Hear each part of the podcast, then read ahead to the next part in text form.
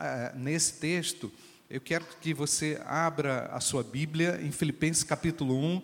Nós vamos é, fazer a leitura a partir do verso 21. Quando viver é Cristo.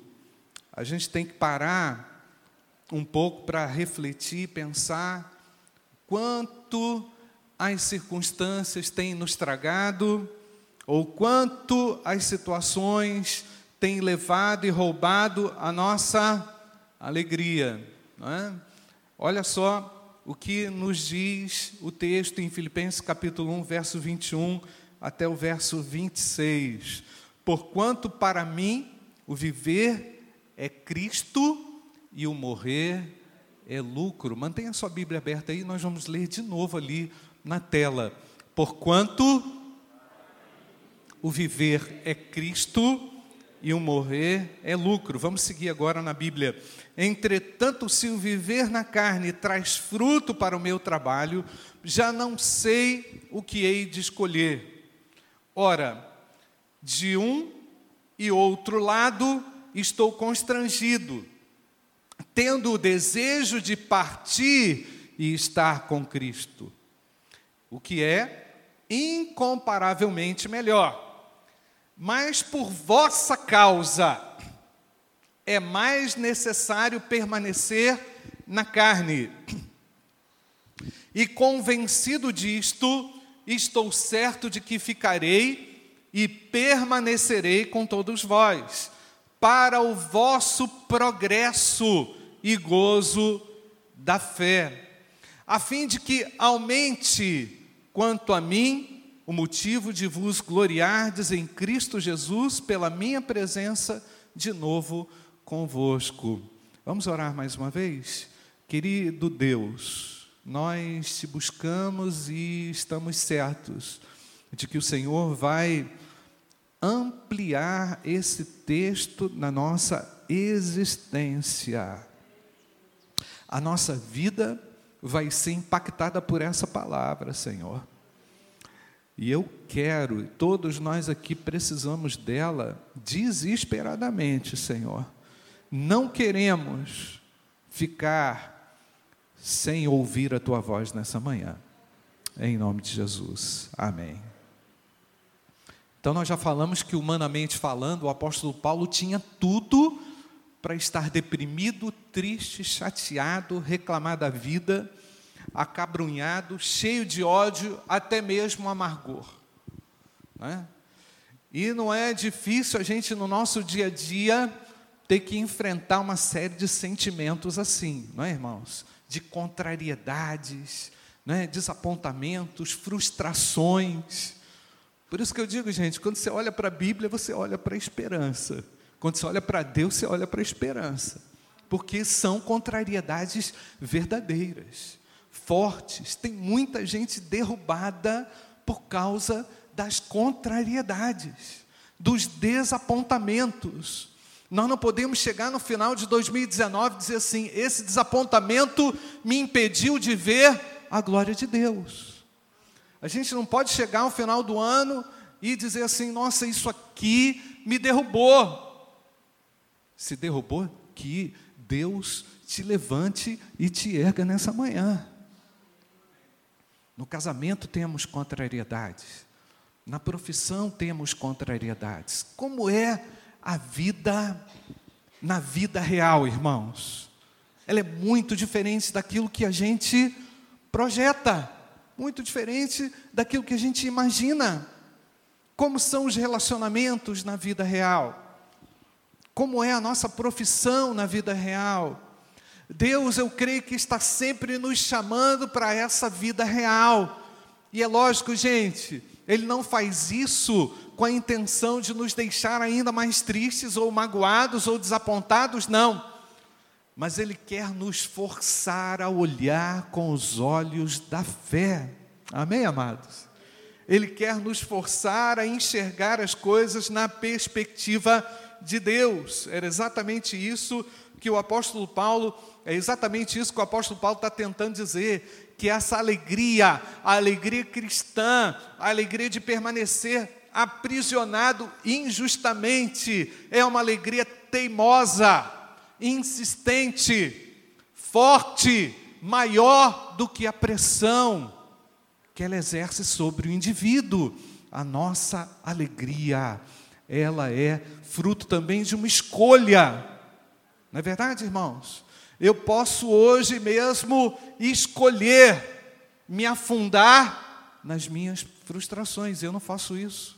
Nós não faremos isso. Amém, amados? É o que o apóstolo Paulo está tentando dizer quando ele fala, porquanto para mim o viver é Cristo e o morrer é lucro, ele está dizendo que o viver está relacionado ao reino de Deus. Eu estou aqui por vossa causa. É praticamente isso que o apóstolo Paulo está tentando dizer. Se eu estou aqui, é por causa de vós, para que a nossa interação no exercício do meu ministério para convosco, as coisas aconteçam. Você percebe que há aí sentido, significado na vida. Quando nós nos encontramos com o nosso ministério, quando Deus revela a você que essa é a razão pela qual você existe, tudo tem um significado maior. Não é verdade, irmão? Você vai enfrentar os problemas relacionados ao próprio ministério, como o apóstolo Paulo mesmo estava enfrentando, aprisionado quatro anos, injustamente. Nós já falamos isso aqui na primeira mensagem dessa série, né? Agora parece também que essa alegria é uma alegria arrogante, que tem um tom de arrogância. Não. Ela só se apresenta como uma arrogância quando o apóstolo Paulo diz: Porquanto para mim o viver é Cristo e o morrer é lucro, parece que ele está querendo é, afrontar a própria vida, ou querer dizer que ele é melhor do que os outros que enfrentam injustiças. Não, ele está querendo dizer que Cristo trouxe para ele total significado. Enquanto Cristo não tiver a primazia na nossa vida e Ele for o total significado da nossa vida, está arriscado, irmãos, a gente caminhar como aquele povo caminhou no deserto, 40 anos, reclamando, reclamando da vida, frustrado porque a gente ainda não chegou na terra prometida. E aqui a outra força que o apóstolo Paulo traz para si é a esperança da vida eterna. Quando ele fala que para mim o morrer é lucro, ele não está deprimido querendo a morte, pular da ponte, tomar um vidro de remédio. Não. O apóstolo Paulo está dizendo que ele tem a esperança na vida eterna. A vida eterna é uma alegria para o povo de Deus. Amém ou não, irmãos? Estamos livres da condenação eterna. Você está feliz com isso ou não, gente? Você está acostumado com isso? A gente fica acostumado, né? Com a certeza da salvação, mas isso é para trazer uma exultação muito grande dentro da nossa alma, porque não andamos mais no ciclo destruidor das trevas desse mundo. Glória a Deus ou não, queridos? Então o apóstolo Paulo está se satisfazendo com a realidade da redenção, com a realidade da salvação. Não é? Então nós já sabemos que a alegria na Bíblia, gente, não é trazer um sorriso nos lábios toda hora, tirar uma foto bacana, colocar no Instagram. Se a gente pudesse fazer uma análise, o pastor está encrencado com as redes sociais, mas se a gente fizer uma análise daquilo que passa no nosso coração, nem sempre é aquilo que a gente mostra. A gente está mostrando o quê? se a gente não vive de fato aquilo que está lá dentro, não é verdade, irmãos? Então nós estamos muito mais preocupados com o mundo exterior. O apóstolo Paulo, naquele aprisionamento, ele não tem mundo exterior nenhum, ele não teria como colocar nenhuma foto lá naquela prisão, irmãos. E existem situações na nossa vida em que a gente está assim, Exatamente assim. Não tem nada belo a ser mostrado, mas há algo interior a ser vivido. Não há nada que eu possa mostrar que vai trazer satisfação. Na verdade, a gente nem quer mostrar. A gente quer esconder. Mas é ali, naquele momento, que Deus quer nos visitar e mostrar que a nossa vida tem sentido e significado. E que o sentido e significado é muito maior do que aquilo que a gente pode e quer mostrar. Do que aquilo que a gente quer produzir, mas sim daquilo que o Espírito Santo produz dentro de nós. E eu falei isso aqui para a gente lembrar que o fruto do Espírito é o que, irmãos? Quem lembra? Amor, alegria. Não é isso? Amor, alegria. Quem mais que lembra?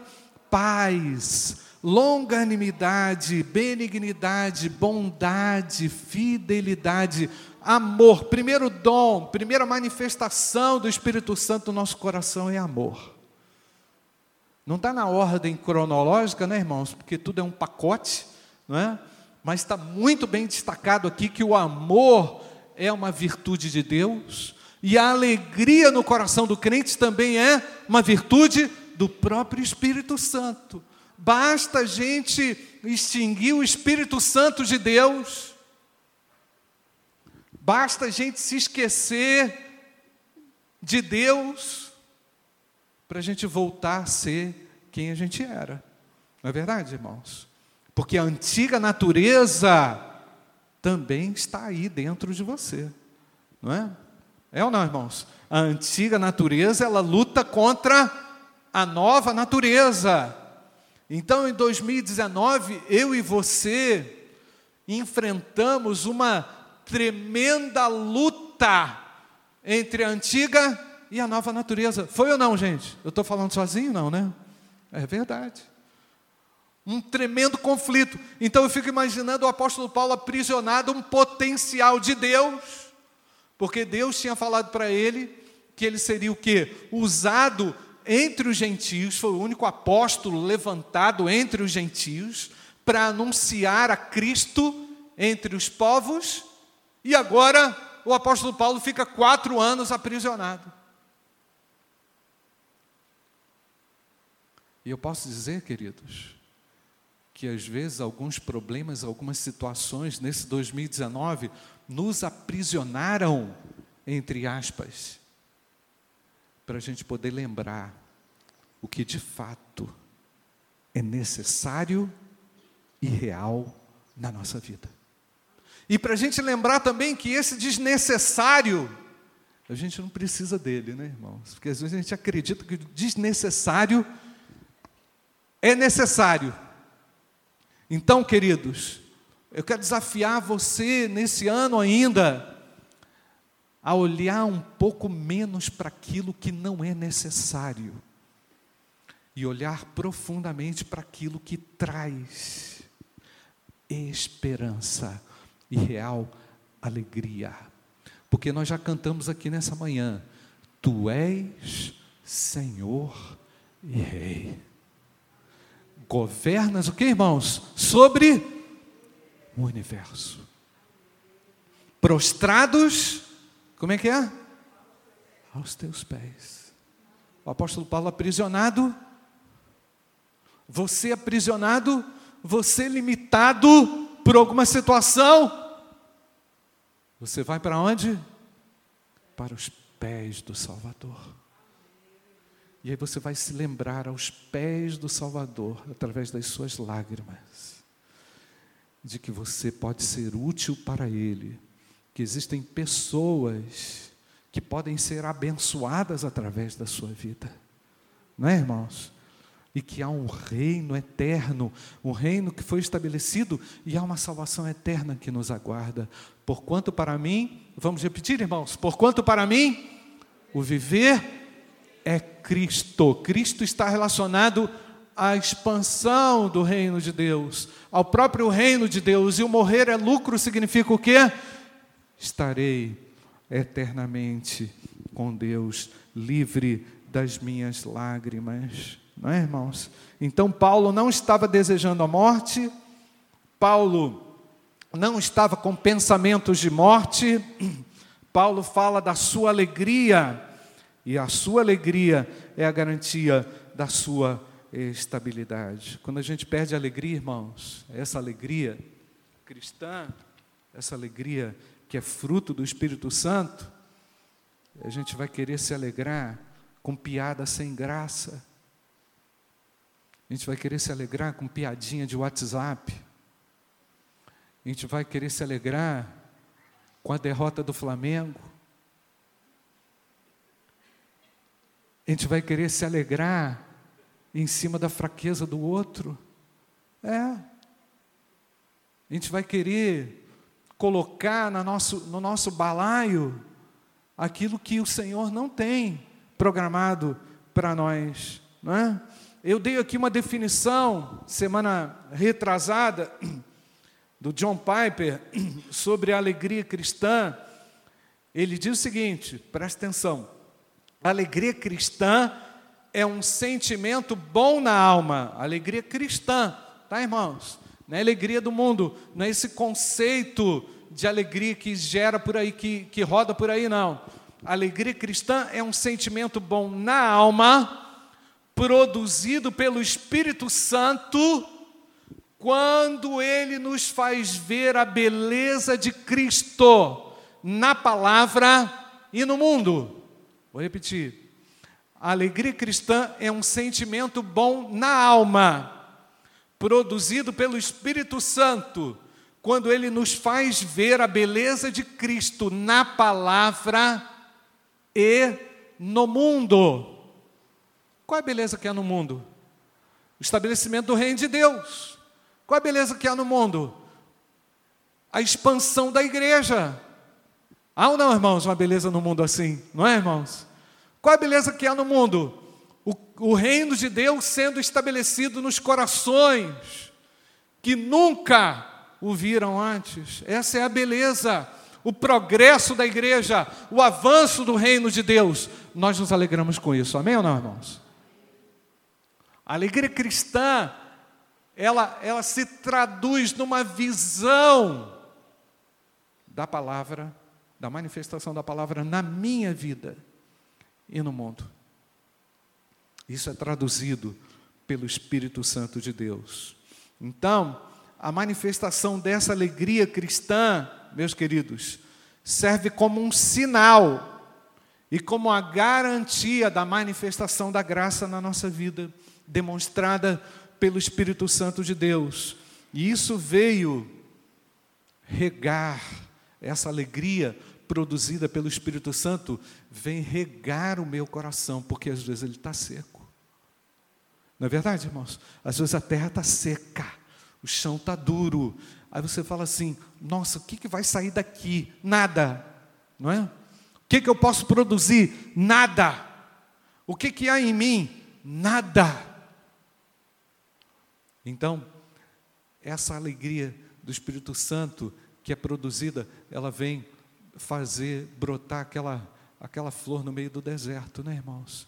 Aquela, aquela água maravilhosa no meio daquele, daquela secura, onde Deus se manifesta. Isso não tem a ver com o décimo terceiro salário, isso não tem a ver com a sua condição financeira, isso não tem a ver com as suas conquistas, isso não tem a ver com nada, tem a ver com a manifestação de Deus, tem a ver com o cuidado especial de Deus por você e por mim. E Deus tem água para derramar sobre o terreno seco nessa manhã. Deus tem água abundante para fazer jorrar no coração que está ressecado. Eu louvo a Deus por isso. Glória a Deus ou não, queridos? Então nós precisamos, precisamos, irmãos, renovar a nossa confiança completa em Jesus Cristo, o reino de Deus, em Jesus Cristo, o Filho de Deus, né? Irmãos, estou muito emocionado com o nascimento do meu, do meu neto, então estou esquecendo algumas coisas aqui, tá, irmãos? Ah, algo importante para a gente destacar aqui, no versículo 20, Abre aí, Filipenses capítulo 1, versículo 20. Coloca aí, Larissa. Segundo a minha intensa expectação e esperança. Vamos ler, irmãos? Segundo a minha ardente expectativa e esperança de que em nada, antes, com toda a ousadia, como sempre, também agora, será Cristo engrandecido no meu corpo, quer pela vida, quer pela morte. Você já passou pelo vale da sombra da morte, irmãos? Eu estou olhando para alguns irmãos aqui já sei que alguns irmãos atravessaram esse vale, né? o vale da sombra da morte. Né? O vale da sombra da morte é aquele sentimento de que realmente você não pode fazer mais nada. Não é? Esse vale da sombra da morte foi exatamente isso, aquilo que o apóstolo Paulo estava experimentando naquela hora. Ele estava com toda a sua argumentação de Filipenses capítulo 1, é, tentando trazer a justificativa e trazendo a justificativa real para a sua vida, para a sua existência, no pior momento da sua vida.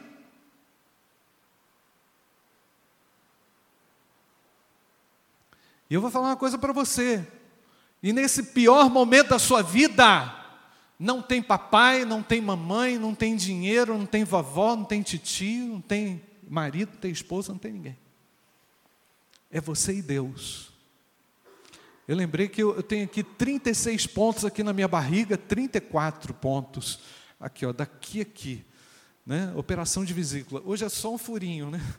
Dois furinhos assim. Eu tenho assim uma, uma lagartixa aqui. E deu queloide, está uma beleza, nem vou mostrar para vocês, irmãos. Está horrível. Mas eu lembro quando eu fui fazer essa cirurgia, eu falei assim, Débora, faz o melhor prato, porque amanhã eu não sei se eu vou voltar. Faz a melhor coisa que você sabe fazer aí. Aí quando você entra no hospital, todo mundo lá te esperando, uma operação de vesícula, né? Aí você entra assim e fala assim: Meu Deus, é agora, só tem eu, estou gelado, ar-condicionado gelado, hein, Jordana? Você deitado ali, cadê o Tiago? Deitado ali, e aí você fala: Meu Deus, é nós. aí você pensa: Eu estou totalmente nas mãos de Deus. No, no caso do apóstolo Paulo, a situação ainda era, ainda era pior porque ele estava amarrado, literalmente amarrado a um guarda romano. Atrelado, ou seja, ele estava com quem ele jamais poderia esperar ou planejar. E eu entendo, queridos, que esse momento de vale, esse momento de é, tristeza ou angústia, Deus nos permite viver para a gente poder realmente escolher andar no Espírito, não é verdade, queridos? Andar no Espírito e buscar o Espírito de Deus. Enquanto você vive, enquanto nós vivemos, nós devemos escolher viver e andar em Cristo Jesus. Estar em Cristo é uma realidade maravilhosa. Eu vou citar aqui, se você é alguém que está vivendo em Cristo, ouve bem o que, que isso significa para você. Em Cristo, você, você recebeu graça antes que o mundo tivesse sido criado. Só lembrando, 2 Timóteo 1,9: graça que nos foi dada por Deus em Cristo antes dos tempos eternos. Né, irmãos? Estar em Cristo é viver com uma graça que nos foi concedida muito tempo antes de tudo acontecer. Efésios capítulo 1, versículo, versículo 4, também nos faz lembrar como é que nós estamos vivendo em Cristo. Deus nos escolheu nele antes da fundação do mundo. Não é? Andar em Cristo é andar como um escolhido, como um eleito, como aquele que foi separado para viver as alegrias e manifestar nesse mundo as alegrias através das provações. Irmão, eu tenho certeza que talvez você tenha um bom motivo para se entregar a uma tristeza. Talvez você tenha um motivo muito justificável para se afundar numa situação muito crítica na tua história, na história da tua família. Mas diante daquilo que a palavra de Deus nos apresenta, nós não temos nenhuma justificativa. Diante daquilo que Deus quer fazer através da sua vida, você não tem nenhum direito de se autodestruir através dessa melancolia. Diante daquilo que Ele realizou, trazendo salvação a mim e a você, nós não temos nenhum direito de pleitear qualquer destruição para a nossa própria alma. A nossa vida está alicerçada em Cristo e é ali que nós devemos permanecer e ficar. Amém, amados? Tu és Senhor e Rei, governas sobre o universo. Esse Deus está aqui nesta manhã. Esse Deus tem conduzido o seu 2019 até esse exato momento. 2019, talvez na sua avaliação, não tenha sido o melhor ano, mas isso não importa. O que importa é o quanto eu dependo totalmente de Jesus Cristo para prosseguir com a minha vida, com a minha história. Tentando de toda a alma e de todo o coração afirmar, assim como Paulo afirmou, Larissa, coloca aí, Filipenses, capítulo 1, versículo 21. Porquanto, para mim, vamos ler, queridos, porquanto, para mim, viver é Cristo e o morrer é lucro. Se você está vivendo em Cristo, isso tem significado, sentido para mim e para você. Feche seus olhos. Nós vamos preparar aqui para cantar de novo. Tu és Senhor e Rei, governas sobre o universo. Será que você tem vivido em Cristo? Será que a sua vida está alicerçada em Cristo? Será que em 2019 você viveu na dependência de Jesus Cristo, Filho de Deus? Será que neste ano de 2019 você caminhou nessa dependência? Eu tenho certeza que as circunstâncias têm feito você lembrar que você não pode ser feliz consigo mesmo, que você não pode ser feliz por causa de alguma coisa que você ganhou, material, não é? Você não pode ser feliz por causa de uma de uma virtude que você tenha. Não. O apóstolo Paulo nos faz lembrar que a nossa alegria é andar, viver e depender de Cristo. Porquanto para mim o viver é Cristo. Renove a sua confiança completa em Jesus Cristo, Filho de Deus, nessa manhã. Você ainda tem uns dias nesse ano para dizer e reafirmar a sua fé, não se entregue a uma melancolia, não se entregue a uma prostração por algo que aconteceu e que talvez tenha derrubado você, tenha batido você. Se você não se levantar desse abatimento, está arriscado você viver uma vida melancólica, distraída de Jesus Cristo se você não se levantar e olhar para Deus, você corre o risco de se entregar a uma dor, de se entregar a uma frustração, de se entregar a uma limitação. Diga ao Senhor: Tu és Senhor e Rei da minha vida. Senhor, está certo O Senhor está certo e eu estou equivocado. Eu não posso me entregar a essa tristeza.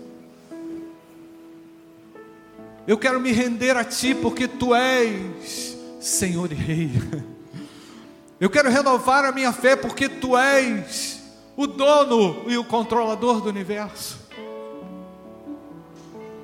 Senhor, eu quero entregar todos os meus direitos a Ti, dizer que Tu tens o direito sobre mim.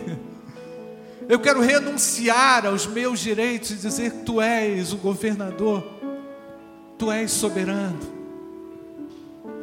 Tu és o meu dono, meu Senhor.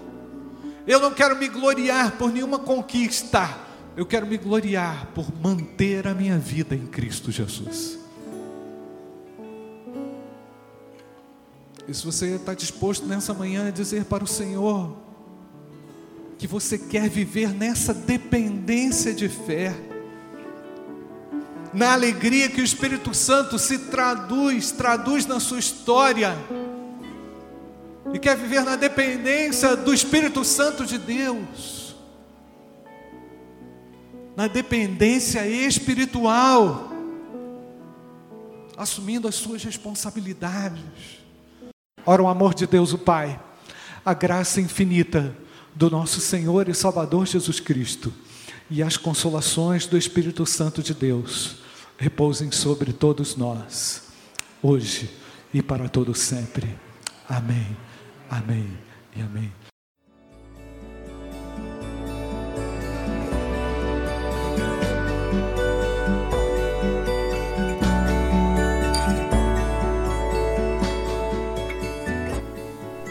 A Igreja Batista do Bom Retiro tem plena convicção de que a palavra de Deus é poder para salvar e transformar vidas. Nosso desejo é que essa mensagem tenha alcançado seu coração. Para saber mais sobre quem somos e em quem acreditamos, acesse ibbrpatinga.com.br.